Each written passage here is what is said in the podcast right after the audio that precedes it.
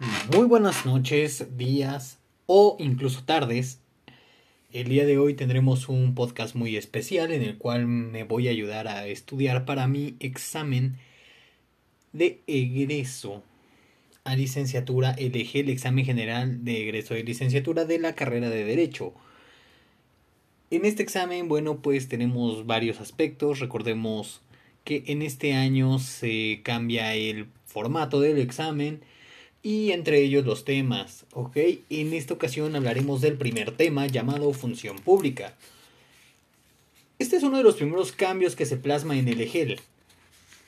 Es el apartado de función pública que anteriormente tenía el nombre de administración pública. Sin embargo, al ser temas similares, función pública tiene determinadas particularidades.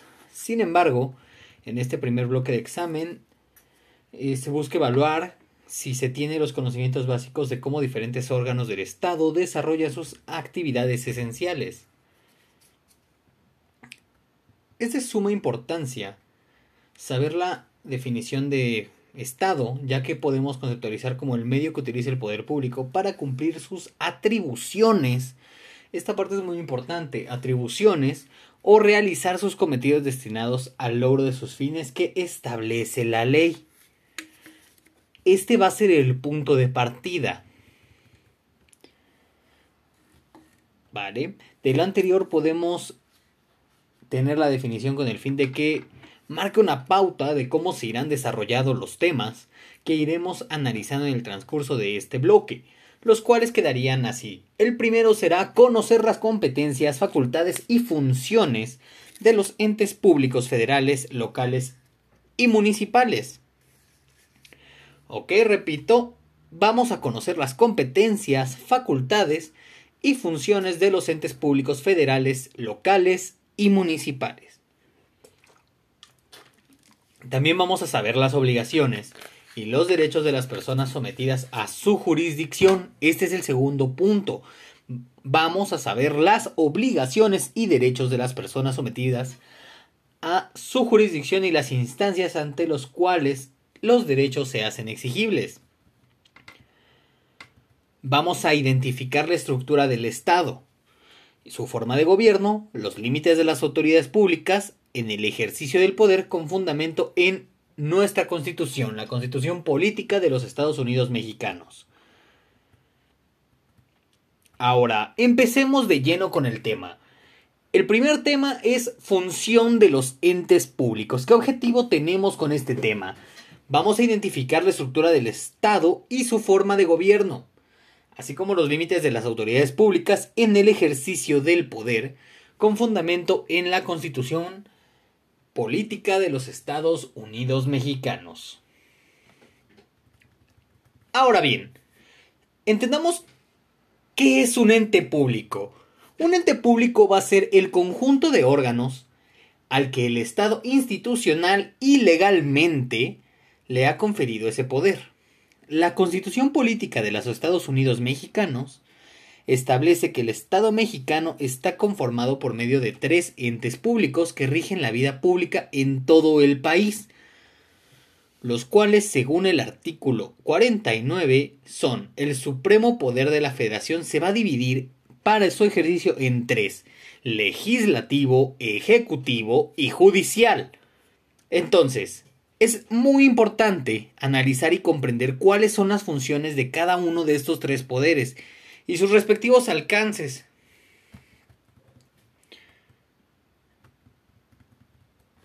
Ahora bien, hay que analizar las facultades que tiene cada uno de los tres poderes de la Unión. Es muy importante saber diferenciarlas y relacionar con el artículo que establezca dicha función.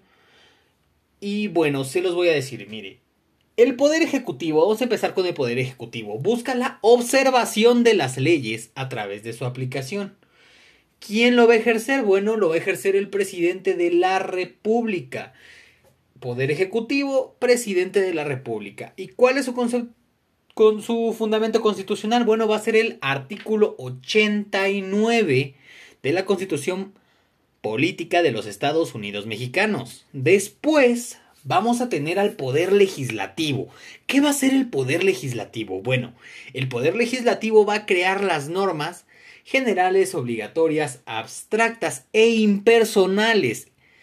Estos van a ser los requisitos de una norma, recuérdenlo, van a ser generales, obligatorias, abstractas e impersonales. Son cuatro requisitos de las normas. ¿Quién lo va a ejercer? El Congreso de la Unión va a ejercer el poder legislativo. Este mismo, a su vez, se divide en dos partes, ¿vale? Va a ser la Cámara de Senadores y la Cámara de Diputados. Cada una con sus respectivas funciones. Y bueno, las cuales van a estar sustentadas en el artículo 73, 74 y 76 de la Constitución Política de los Estados Unidos Mexicanos que es nuestra constitución. Después tenemos el Poder Judicial. Este va a resolver conflictos a través de la aplicación de normas. ¿Ok? El Poder Judicial va a resolver conflictos a través de la aplicación de normas. ¿Quién lo va a ejercer? Bueno, para fines prácticos lo va, lo va a ejercer la Suprema Corte de Justicia de la Nación la cual a su vez tiene muchas más divisiones. Pero por ahora solamente es importante que sepamos que el Poder Judicial lo va a ejercer la Suprema Corte de Justicia de la Nación, en el artículo 94 de la Constitución Política de los Estados Unidos Mexicanos. Ahora sí, vamos a entrar en materia y ya vamos a analizar en este momento las funciones del Poder Ejecutivo tal como lo dispone el artículo 89 de la Constitución Política de los Estados Unidos Mexicanos. ¿Qué facultades va a tener el presidente de la República? Bueno, el presidente de la República va a tener 12 funciones, ¿vale? Va a ser la facultad reglamentaria la facultad de nombramiento del gabinete, la facultad de nombramiento de diplomáticos, la facultad de nombramiento de mandos castrenses, la facultad de disposición de las Fuerzas Armadas y la facultad de declaración de guerra. Después va a poder nombrar al Procurador General de la República, va a tener la facultad de firmar tratados internacionales, otorgar auxilio para el Poder Judicial y la facultad de habilitar puertos y aduanas. Así también va a tener otras facultades como la facultad de conceder privilegios en propiedad industrial y derechos de autor. También va a tener la facultad de proponer terna para los ministros de la Suprema Corte. Ok, vale. Entonces tenemos que es la facultad reglamentaria, la facultad del nombramiento de gabinete, la facultad del nombramiento de diplomáticos y la facultad de, de nombramiento de mandos castrenses, facultad de disposición de las Fuerzas Armadas, facultad de declaración de guerra, nombramiento del Procurador General de la República, facultad de firma de tratados internacionales, también otorgar el auxilio para, poder, para el Poder Judicial, facultad de habilitar puertos y aduanas, facultad de conceder de privilegios en propiedad industrial y derechos de autor, facultad de proponer la terna para elegir ministros de la Suprema Corte de Justicia. Como les mencionaba, son 12 puntos, 12 puntitos cada uno es muy importante. Todos estos se van a explicar en el artículo 89 de la Constitución Política de los Estados Unidos Mexicanos. 12 puntos, ¿vale? Trata de repetirlos, de memorizarlos, pero sobre todo de comprenderlos. Ahora bien, por lo que se refiere al Poder Ejecutivo, este se encuentra depositado en el Congreso de la Unión. Como dije anteriormente, se va a dividir a su vez en Cámara de Senadores y Cámara de Diputados. Es muy importante saber distinguir cada una de sus funciones para no confundirlas al momento de contestar los reactivos del examen, ¿vale? Las facultades del Congreso de la Unión, según el artículo 73 de la Constitución Política de los Estados Unidos Mexicanos, son siete. El primero va a ser admitir nuevos estados a la federación. ¿A qué nos referimos con esto? Digamos que Guatemala se cansa de ser Guatemala y dice, ¿sabes qué? México, vamos a unirnos. Yo quiero ser mexicano. Entonces el Congreso de la Unión va a poder admitir a Guatemala como parte del Estado mexicano, un Estado más como Chiapas, como Oaxaca, como Veracruz o como cualquier otro. ¿Vale? También en su segundo punto, en su segunda facultad, va a imponer contribuciones necesarias para cubrir el presupuesto. ¿Esto qué quiere decir? Va a imponer algunos impuestos. La tercera facultad se refiere a que puede cambiar la residencia de los supremos poderes de la Federación. Cuarto punto, va a dictar leyes sobre vías de comunicación, ya sea Internet y otras tecnologías de la información.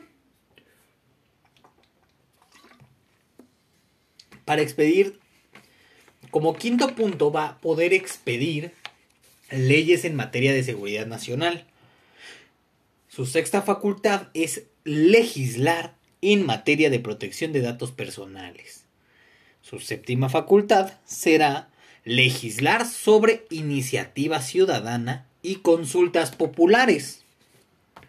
Todo esto en lo que se refiere al Congreso de la Unión. Estas son sus facultades.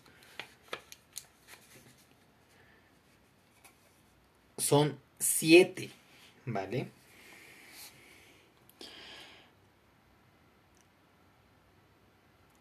son siete y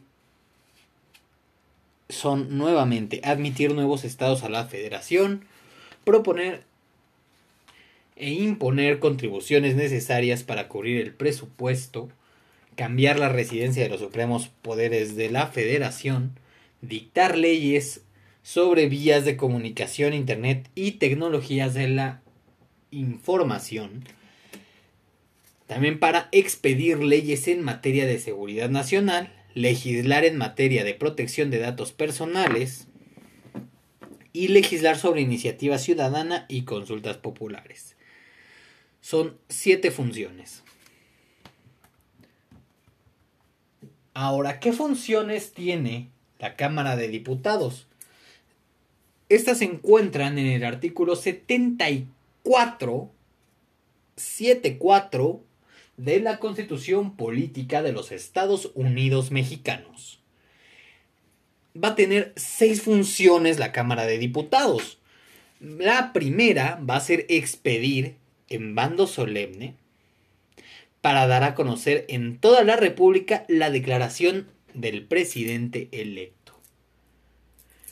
O sea que va a poner la banda presidencial al candidato que ganó las elecciones en ese en esas elecciones, valga la redundancia.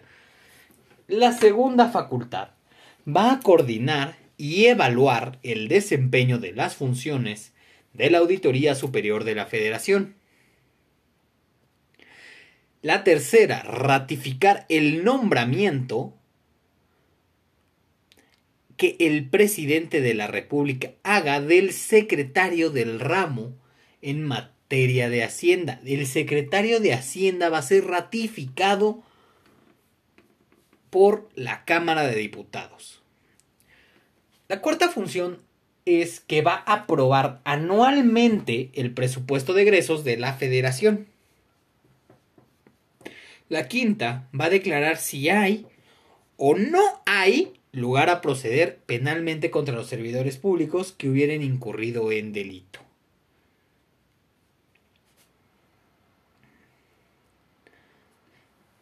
¿A qué se le llama esta? Este es muy importante. La quinta la voy a volver a leer. Se llama declarar si hay o no hay lugar a proceder penalmente contra los servidores públicos que hubieran incurrido en algún delito en ejercicio de sus funciones. Esto se le llama declaración de procedencia y la va a hacer sí o sí necesariamente la Cámara de Diputados. La sexta va a designar a los titulares de los órganos internos de control de los organismos con autonomía. Como dije, son solamente seis puntitos que la Cámara de Diputados va a facultarse. Después de eso tenemos a la Cámara de Senadores. Son un poco más de puntos. Solamente son nueve puntos, nueve facultades que va a tener la Cámara de Senadores según el artículo 76 de la Constitución Política de los Estados Unidos Mexicanos. El primero de ellos va a analizar la política exterior, va a aprobar los tratados internacionales y convenciones diplomáticas que el Ejecutivo Federal suscriba. Tercero, va a ratificar los nombramientos de los secretarios del Estado, Cuarto, autorizar al presidente para que pueda permitir la salida de tropas nacionales fuera de los límites del país. Recuerden que el presidente tenía la facultad de declarar guerra ante otro estado. Bueno, la Cámara de Senadores le va a autorizar al mismo presidente que pueda permitir la salida de las tropas del ejército, marina o fuerza aérea fuera de los límites del país. Su quinta facultad de la Cámara de Senadores va a ser dar su consentimiento para que el presidente de la República pueda disponer de la Guardia Nacional.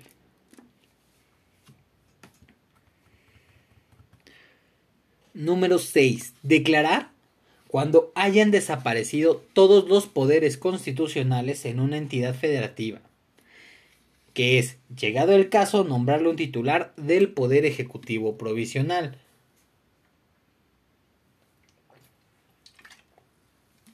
Esto nunca ha llegado a pasar, pero si llegase a pasar se tiene previsto en la sexta función de la Cámara de Senadores. Ahora, la séptima va a erigirse en jurado de sentencia para conocer en juicio político de las faltas o omisiones que cometan los servidores públicos. La octava, designar a los ministros de la Suprema Corte de Justicia de la Nación. Recuerden que el presidente podía nombrar una terna. Bueno, el que los va a designar es esta Cámara, la Cámara de Senadores. Punto número 9. Su novena función va a ser integrar la lista de candidatos a fiscal general de la República. El presidente puede proponer, sin embargo, la lista la va a integrar la Cámara de Senadores. Ahora bien, es importantísimo dejar en claro que es de suma importancia diferenciar cada una de las facultades de los tres entes antes mencionados. Ahora bien, vamos con el Poder Judicial. El Poder Judicial va a ser, si no el más importante,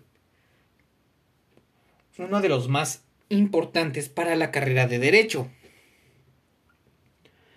Sus funciones se encuentran en el artículo 94 de la Constitución Política de los Estados Unidos Mexicanos. Ahora, la Suprema Corte de Justicia de la Nación se va a depositar en diferentes instituciones. La primera de ellas va a ser el Tribunal Electoral. El Tribunal Electoral va a ser una de las divisiones de la Suprema Corte de Justicia de la Nación. Después, también se divide en los tribunales colegiados de circuito, tribunales colegiados de apelación y juzgados de distrito. Repito, tribunal electoral, tribunales colegiados de circuito, tribunales colegiados de apelación y juzgados de distritos. Ahora, ¿a qué van a estar enfocados? Bueno, estos tribunales y juzgados van a estar enfocados en la administración de justicia, mientras que el Consejo de la Judicatura Federal va a velar por la administración, la vigilancia y el control del Poder Judicial.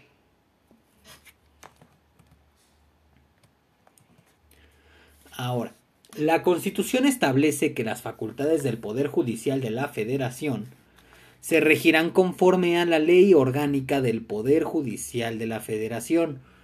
¿Ante qué ley se van a regir el Poder Judicial? Ante la ley orgánica del Poder Judicial de la Federación.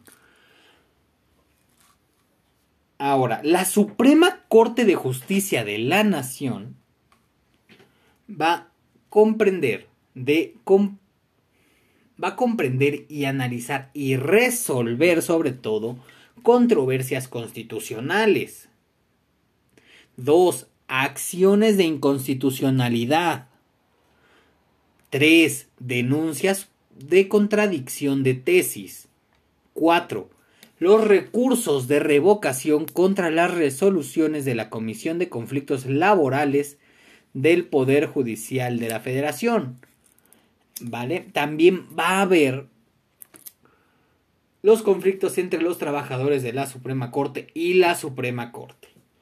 Va a ser también autoridad laboral para el Poder Judicial de la Federación. Cinco y último recurso de reclamación contra el presidente de la Suprema Corte de Justicia de la Nación.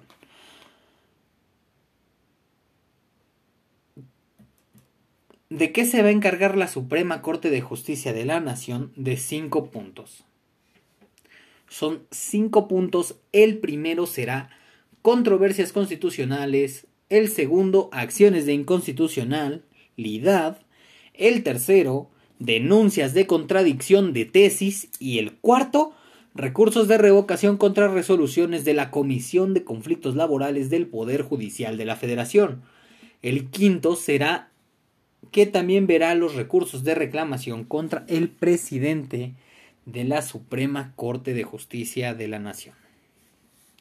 Después de eh, la Suprema Corte tenemos a los tribunales colegiados de circuito. Ahora, aquí muy importante, muy importante, los tribunales colegiados de circuito verán el juicio de amparo directo amparo directo contra sentencias definitivas. Lo voy a repetir porque es muy importante. Los tribunales colegiados de circuito resolverán y verán sobre el juicio de amparo directo. El amparo directo es contra sentencias definitivas. 2. Su segunda facultad verá sobre el recurso de revisión, tercera el recurso de queja y el recurso de revisión. Son cuatro recursos que los tribunales de colegiado de circuito, siendo el más importante el juicio de amparo directo que va contra sentencias definitivas.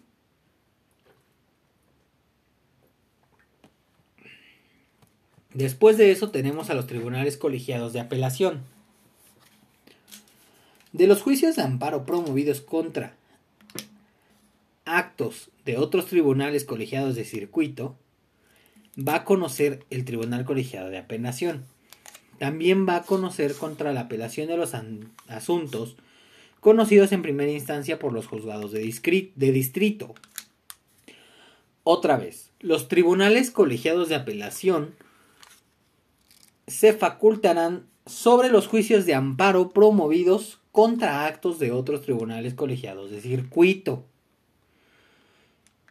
Y dos, de la apelación de los asuntos conocidos en primera instancia por los juzgados de distrito.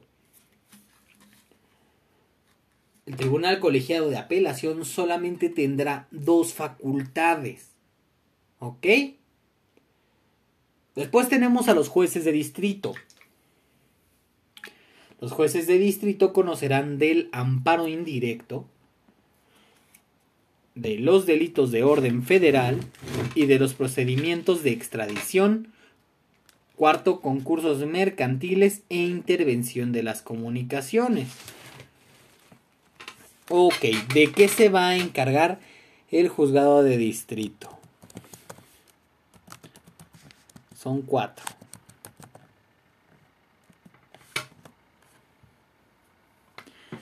El primero va a ser exactamente amparo directo que procede en contra de los autos de autoridad que determinen declinar o inhibir la competencia o conocimiento de un asunto, siempre que sean definitivos.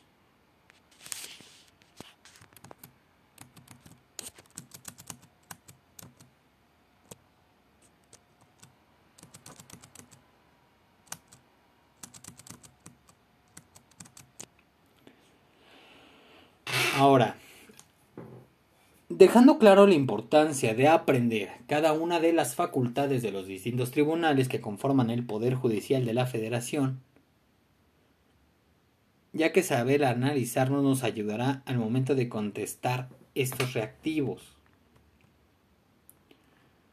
Ahora, existen facultades materiales de estos tres poderes, del Ejecutivo, del Legislativo y del Judicial, cada uno de estos poderes de la Unión tiene determinadas tareas que se le encomiendan con el fin de que exista un mayor contrapeso y a la vez puedan ser más autónomos al momento de desempeñar sus funciones. Y tienen estas características. La primera, son aquellas funciones que la misma constitución política le otorgará a los poderes y se apoyan por una ley orgánica. Y dos, son totalmente opuesto a lo impuesto por la doctrina y normalmente son funciones que les corresponden a otro poder. Vamos a analizar estas funciones. La primera, el poder ejecutivo. El poder ejecutivo tiene una función legislativa o reglamentaria. ¿Qué quiere decir esto? Va a expedir reglamentos y disposiciones similares de carácter similar y general. Puede ser algún reglamento, algún decreto, entre otras. También, también el Poder Ejecutivo tendrá funciones judiciales. ¿Cuáles son estas funciones judiciales? Bueno, va a asumir tareas del Tribunal Federal de Justicia Administrativa, y también va a determinar y resolver determinados recursos administrativos. ¿En qué se basa esto? Bueno, en la Ley Orgánica de Administración Pública Federal. Aquí vamos a tener el sustento de la función legislativa reglamentaria o judicial del Poder Ejecutivo en la Ley Orgánica de la Administración Pública Federal. Ahora, ¿Qué funciones va a tener el poder legislativo? El poder legislativo tendrá como función administrativa solamente siete funciones, ¿vale?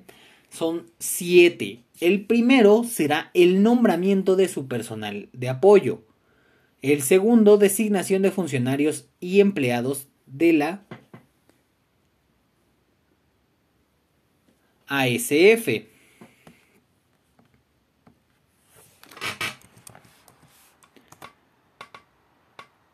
La Auditoría Superior de la Federación. ¿Ok? Eso significa ASF.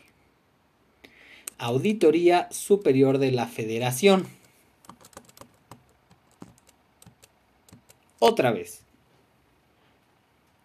el poder legislativo va a designar a los funcionarios y empleados de la Auditoría Superior de la Federación. También va a hacer la revisión anual y concede la autorización para aceptar y usar condecoraciones extranjeras. Realiza su labor editorial y sanciona a los legisladores por ausencias. También va a ratificar los nombramientos que haga el presidente. Ok, lo vamos a volver a repasar. Las funciones administrativas del poder legislativo son nombramiento de personal de apoyo, designación de funcionarios y empleados de la Auditoría Superior de la Federación, la revisión anual, conceder autorización para aceptar y usar decoraciones extranjeras, realizar su labor editorial, sancionar a los legisladores por ausencias y ratificar los nombramientos que haga el presidente. Ahora, aparte de las funciones administrativas, el poder legislativo va a tener facultades judiciales. Las facultades judiciales serán la instrucción de juicio político a altos funcionarios y la declaración de procedencia del proceso penal contra servidores públicos. ¿En dónde se va a sustentar esta función administrativa y esta facultad judicial? Bueno, será en la ley orgánica del Congreso de la Unión. Ahora, ¿qué va a ser el Poder Judicial? Bueno, el Poder Judicial va a tener facultades legislativas y facultades administrativas. Entre sus facultades legislativas va a emitir los reglamentos de carácter interino y también, muy, muy, muy importante, va a fijar las jurisprudencias. Eso en cuanto a su facultad legislativa. Ahora, en sus funciones administrativas, el Consejo de la Judicatura Federal va a designar a los jueces de distrito y a los magistrados de circuito. Va a nombrar además personal de las distintas dependencias del Poder Judicial. También va a inspeccionar a juzgados y tribunales. ¿Dónde se va a sustentar esto? Bueno, como decíamos, todas en una ley orgánica. La ley orgánica que va a fundamentar las facultades legislativas y administrativas va a ser la ley orgánica del Poder Judicial de la Federación. Ok, continuemos.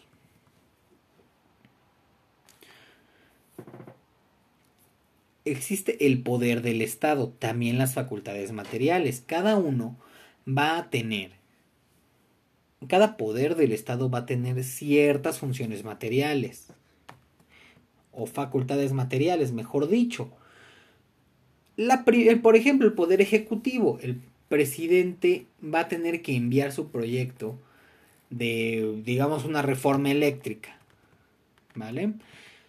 Ahora llegamos al tema número 2. Este tema va a hablar de los cargos públicos. ¿Qué objetivo tiene hablar sobre cargos públicos? Bueno, vamos a conocer las competencias, las facultades y funciones de los entes públicos federales, locales y municipales. Ahora, ¿qué es necesario que entendamos cómo funcionan los gobiernos de las tres órdenes de gobierno? Y delimitar sus competencias en la administración pública en su ámbito municipal, estatal y federal, así como los requisitos que se deben cumplir para tener un cargo público. Ahora, el primero, tú me preguntarás, ¿cómo puedo obtener un cargo público?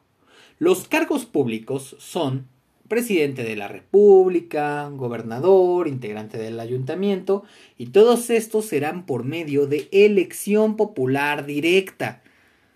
¿Dónde se encuentran regulados los procedimientos de elección popular? Bueno, las reglas de procedimiento electoral se encuentran contemplado en el Código Federal de Instituciones y Procedimientos Electorales.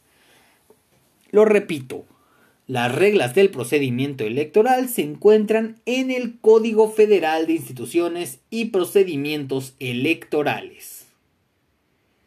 De igual manera, las personas que deseen obtener un cargo público, como lo son presidente municipal, gobernador o incluso presidente de la República Mexicana, deben cumplir con lo establecido en la Constitución, tal como lo vamos a analizar a continuación. Según el artículo 82 de la Constitución Política de los Estados Unidos Mexicanos, para ser presidente de México, solamente necesitas seis cositas. Siete cositas, perdón. Solo siete cositas para ser presidente. La primera es que seas ciudadano mexicano y que hayas residido en el país durante menos 20 años. Solo 20 años por lo menos. También te piden una edad en la que tengas 35 años cumplidos. 35 años cumplidos, perdón. El tercero es haber residido en el país durante todo el año anterior al día de la elección. Cuarto, no pertenecer al estado eclesiástico ni ser ministro de algún culto. Quinto, no estar en servicio activo en caso de pertenecer al ejército seis meses antes del día de la elección. No ser secretario o subsecretario de Estado, fiscal general de la República, ni titular del Poder Ejecutivo alguna entidad federativa, a menos de que se separe de su puesto seis meses antes del día de la elección. El séptimo es no estar comprendido en alguna de las causas de incapacidad establecidas en el artículo 83. Esto quiere decir ya haber ocupado la presidencia anteriormente, de forma sustituta, provisional, interina o constitucional. Esta séptima se refiere a la no reelección. Las vamos a repasar nuevamente si tú quieres ser presidente de México, necesitas siete cositas, ¿vale? Siete cositas solamente. Que seas ciudadano mexicano y que hayas residido en el país al menos durante 20 años. Tener 35 años cumplidos, haber residido en el país durante todo el año anterior al día de la elección, no pertenecer al estado eclesiástico ni ser ministro de ningún culto, no estar en servicio activo en caso de ser parte del ejército de la República. Si es así, pues tienes que dejarlo seis meses antes de la elección. Sexto, no ser secretario, subsecretario de Estado, fiscal general de la República, titular del Poder Ejecutivo de alguna entidad federativa, a menos que te separes de ese puesto seis meses antes del día de la elección. Y el séptimo, no estar comprendido en alguna de las causas de incapacidad establecidas en el artículo 83. Esto quiere decir ya haber ocupado la presidencia de forma sustituta, provisional, interina o constitucional. Ahora bien, en lo que respecta al artículo 116 de la Constitución Política de los Estados Unidos mexicanos, para ser gobernador solamente requieres dos cositas ser ciudadano mexicano por nacimiento y nativo de él, o con residencia efectiva no menor de 5 años, inmediatamente anterior al día de los comicios. Y dos, tener 30 años cumplidos para el día de la elección.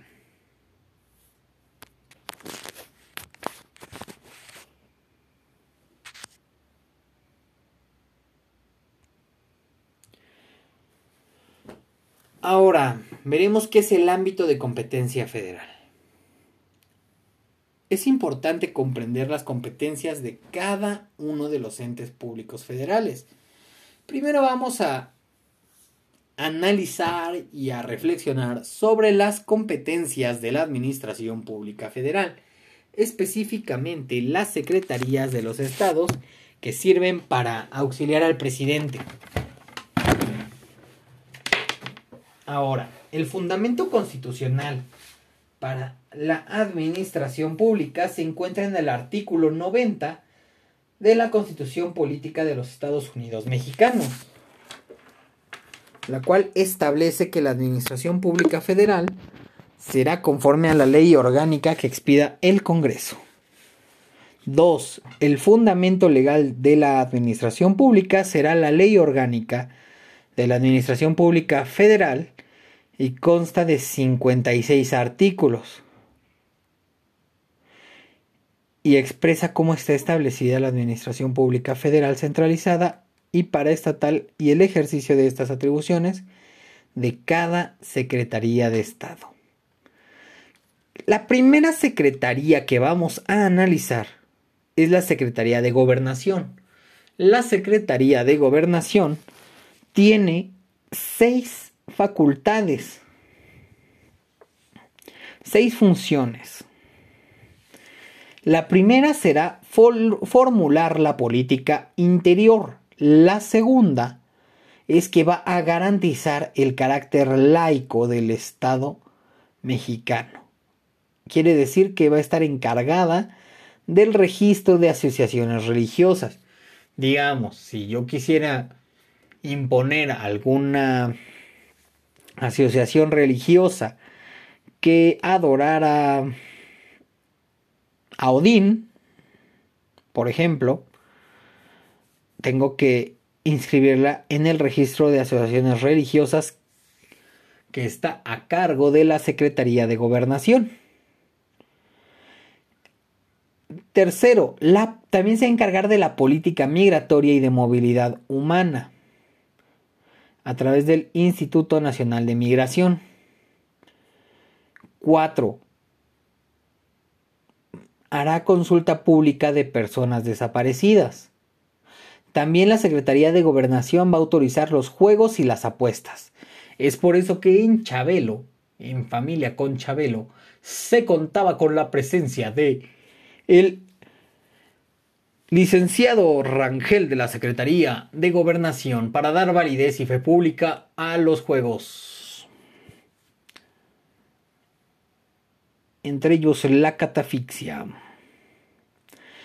Y como sexta, administrar el diario oficial de la Federación y publicar las leyes y decretos del Congreso de la Unión. La Secretaría de Gobernación va a administrar el DOF. Y no hablo de la cerveza de los Simpson, sino del diario oficial de la Federación y publicará las leyes y decretos del Congreso de la Unión.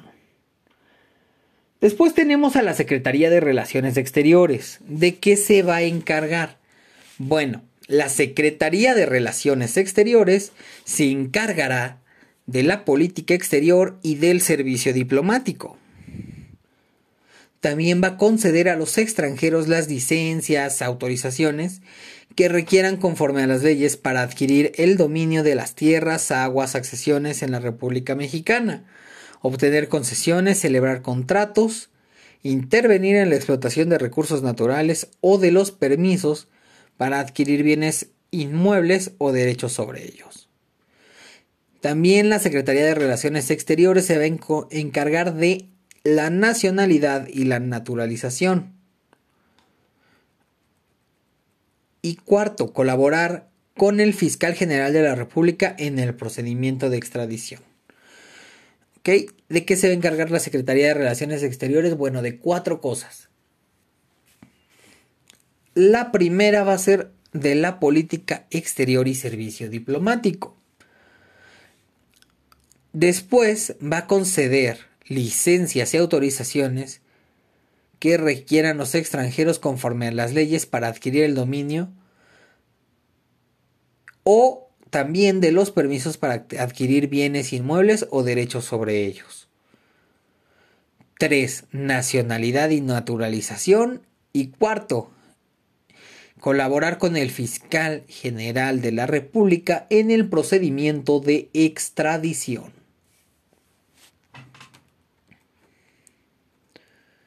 Después tenemos esta figura llamada Sedena, la Secretaría de la Defensa Nacional. Esta va a organizar al ejército y a la Fuerza Aérea en su primera función. En la segunda, va a intervenir en la expedición de licencias para aportación de armas de fuego. Ojo aquí, no es lo mismo la aportación de armas de fuego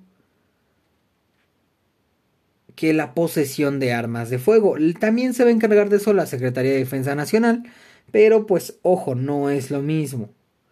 También se va a encargar de la importación y exportación de toda clase de armas de fuego. Y cuatro, va a prevenir en el otorgamiento de permiso de uso de explosivos. La Secretaría de la Defensa Nacional se va a encargar de cuatro cosas. Va a organizar al ejército y a la Fuerza Aérea, va a intervenir en la expedición de licencias de portación de armas de fuego, va a conocer de la importación y exportación de toda clase de armas de fuego y va a otorgar permisos para el uso de explosivos. De ahí tenemos a la Secretaría de Seguridad y Protección Ciudadana. La Secretaría de Seguridad y Protección Ciudadana va a brindar seguridad pública de la nación y de sus habitantes. Va a hacer la política criminal. Va a eh, elaborar el programa rector para la profesionalización policial. Va a ejecutar las penas por delitos de orden federal también se encargará y velará por la reinserción social y supervisión de la libertad condicional y también va a autorizar servicios de seguridad privada. Exactamente esos, esos que trabajan 24 por 24, cuidando un Walmart. ¿Vale? Entonces son seis las cosas que de las que se va a encargar la seguridad, la Secretaría de Seguridad y Protección Ciudadana. Después de eso tenemos al satánico, a la Secretaría de Hacienda y Crédito Público. Va a planear, va a hacer la planeación nacional del desarrollo, va a, va a ver el ingreso de la federación, también va a ser los proyectos de leyes y disposiciones fiscales, como esta miscelánea fiscal 2022, no importa en qué año estés escuchando esto, en el 2022 se propone una miscelánea fiscal en la que todo mayor de edad va a tener que registrarse ante el SAT. También va a manejar la deuda pública de la federación y también verá y conocerá sobre el sistema bancario del país a través de la Conducef. Va a cobrar impuestos, va a dirigir los servicios aduanales, va a representar el interés de la federación en controversias fiscales y también se encargará de la compra de bienes y servicios.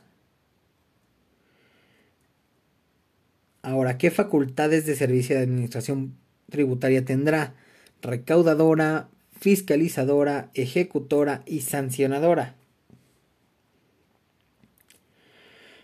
De ahí tenemos a la Secretaría de Medio Ambiente y Recursos Naturales. La primera función que tendrá esta Secretaría de Medio Ambiente y Recursos Naturales será la protección de los ecosistemas naturales el aprovechamiento sustentable de los recursos naturales, también va a evaluar y dictaminar las manifestaciones del impacto ambiental, establecerá y operará un sistema de administración para autorizar, evaluar y monitorear a las personas morales que coadyuven en el cumplimiento de las obligaciones en los procesos de inspección y verificación en la materia ambiental. Eso quiere decir que la Profepa va a establecer y operar el sistema de administración para autorizar, evaluar y monitorear a las personas morales. Para que cumplan sus obligaciones en los procesos de inspección y verificación ambiental. 5. La última. Otorgará contratos, concesiones, licencias, permisos, autorizaciones, asignaciones y reconocerá derechos en materia de recursos naturales. De ahí tenemos una secretaría importante, la de Economía. La Secretaría de Economía va a formular y conducir las políticas generales de la industria, comercio exterior e interior, también el abasto y los precios del país. También va a regular, promover y vigilar la comercialización, distribución y consumo de los bienes y servicios. 3. También se encargará de la protección al consumidor a través de la Profeco. 4 normará y registrará la propiedad industrial y mercantil del país a través del Instituto Mexicano de Propiedad Industrial. 5. La Secretaría de Economía va a autorizar el uso o modificación, denominación o razón social de sociedades mercantiles o civiles. Esto a través del registro público del comercio. Y 6 la prestación del servicio registral mercantil a nivel federal. 7. Va a otorgar concesiones en materia minera. La Secretaría de Energía.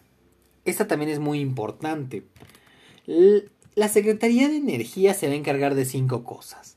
La primera se va a encargar de la política energética del país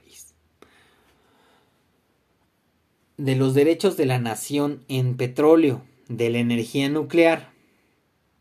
También va a otorgar asignaciones en materia de hidrocarburos. Eso quiere decir que va a dar las dichosas concesiones para gasolineras, Pemex, Móvil, Shell, G500, Oxogas.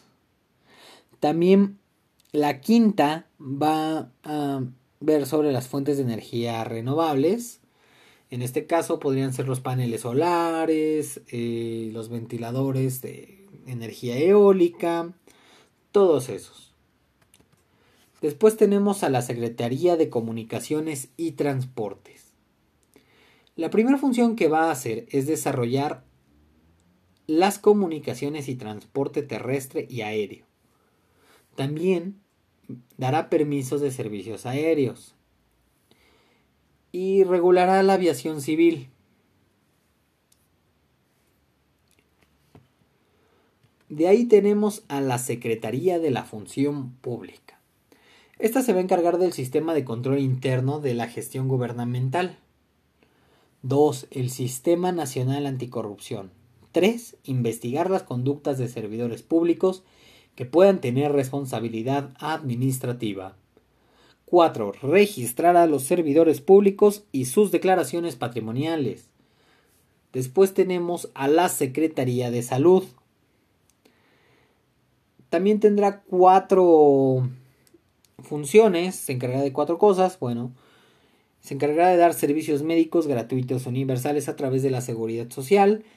2. El Sistema Nacional de Salud, de la Inspección Sanitaria y Control Higiénico y también actuará como autoridad sanitaria a través de la COFEPRIS. También tenemos a la Secretaría de Desarrollo Agrario, Territorial y Urbano, quien va a administrar el Registro Agrario Nacional. De ahí tenemos a la Secretaría de Cultura. La Secretaría de Cultura tendrá el registro de la propiedad literaria y artística de conformidad con la ley del derecho de autor, indautor, Ahora, hay otras dependencias que pertenecen al ámbito federal y se encuentran en las siguientes legislaciones.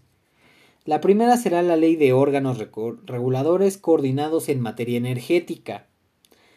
Son dependencias propias del Poder Ejecutivo y tendrán con personalidad jurídica autónoma, técnica, operativa y de gestión. La primera será la Comisión Nacional de Hidrocarburos. La segunda será la Comisión Reguladora de Energía. Ahora, la Comisión Nacional de Hidrocarburos tiene las siguientes facultades. Regular y supervisar el reconocimiento y la exploración superficial, así como la explotación y extracción de hidrocarburos, incluyendo su recolección desde los puntos de producción hasta su integración al sistema de transporte y almacenamiento. Segunda función va a licitar y suscribir los contratos para la exploración y extradición de hidrocarburos. 3. Va a administrar en materia técnica las asignaciones y contratos para la exploración y extracción de hidrocarburos. Y 4. Va a prestar asesoría técnica a la Secretaría de Energía. Después tenemos a la Comisión Reguladora de Energía, la cual tiene tres facultades más. La primera es la de transporte, almacenamiento, distribución, comprensión, licuefacción y regasificación, así como el expendio público de petróleo, gas natural, gas licuado de petróleo, petrolíferos y petroquímicos. El segundo será el transporte por ductos, almacenamiento y distribución, y expendio al público de bioenergéticos.